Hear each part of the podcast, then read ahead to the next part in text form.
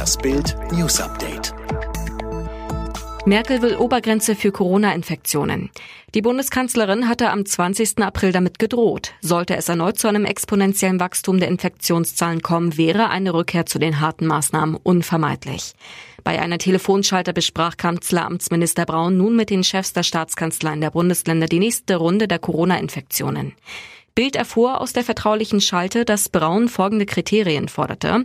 Wenn ein Landkreis innerhalb von sieben Tagen mehr als 35 Neuinfektionen auf 100.000 Einwohner zu verzeichnen hat, die nicht an einem Ort auftreten, dann muss der Landkreis zu den Beschränkungen zurückkehren, die am 20. April in Kraft waren.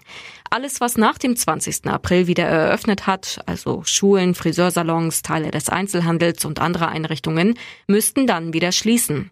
Ausgangs- und Kontaktbeschränkungen würden wieder in Kraft treten. Söder stellt Bayern Plan für Lockerungen vor.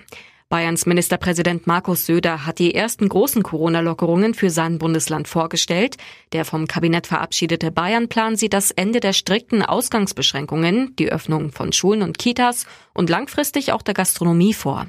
Schrittweise und mit Besonnenheit wolle Bayern in Stufen und mit hohen Sicherheitsauflagen den Weg in Richtung einer neuen Normalität gehen, sagte Söder. Liebespaar stirbt bei Crash mit Opas Porsche.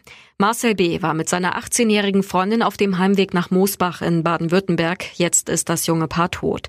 Gestorben bei einem Horrorunfall mit Opas Porsche.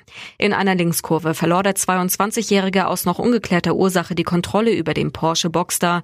Der Wagen zog quer über die Straße, raste eine Böschung herab und krachte gegen eine Buche. Die beiden Insassen starben an der Unfallstelle. Das Auto hatte Marcel von seinem Großvater geerbt, der vor drei Jahren an einer Lungenkrankheit starb. Google und Apple wollen zusammenarbeiten und den Kampf gegen das Coronavirus mit ihren Smartphones weltweit unterstützen. Das Spannende dabei, da Apple und Google den weltweiten Handymarkt beherrschen, soll ihre Lösung direkt in die Betriebssysteme iOS und Android eingebaut werden. Die sogenannten Tracing-Apps sollen dann von den lokalen Gesundheitsbehörden kommen. Die Handys erkennen per Bluetooth-Funk, wie nah sich zwei Personen sind. Google und Apple versprechen, dass persönliche Daten niemals mit diesen Werten verknüpft werden.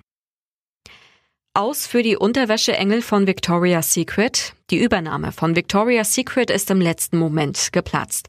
Wegen Corona bekommt das kriselnde Dessous-Label doch keine neuen Mehrheitsbesitzer. Das gaben der US-Mutterkonzern L Brands zusammen mit dem Finanzinvestor Sycamore Partners bekannt, der eigentlich 55 Prozent hatte übernehmen sollen.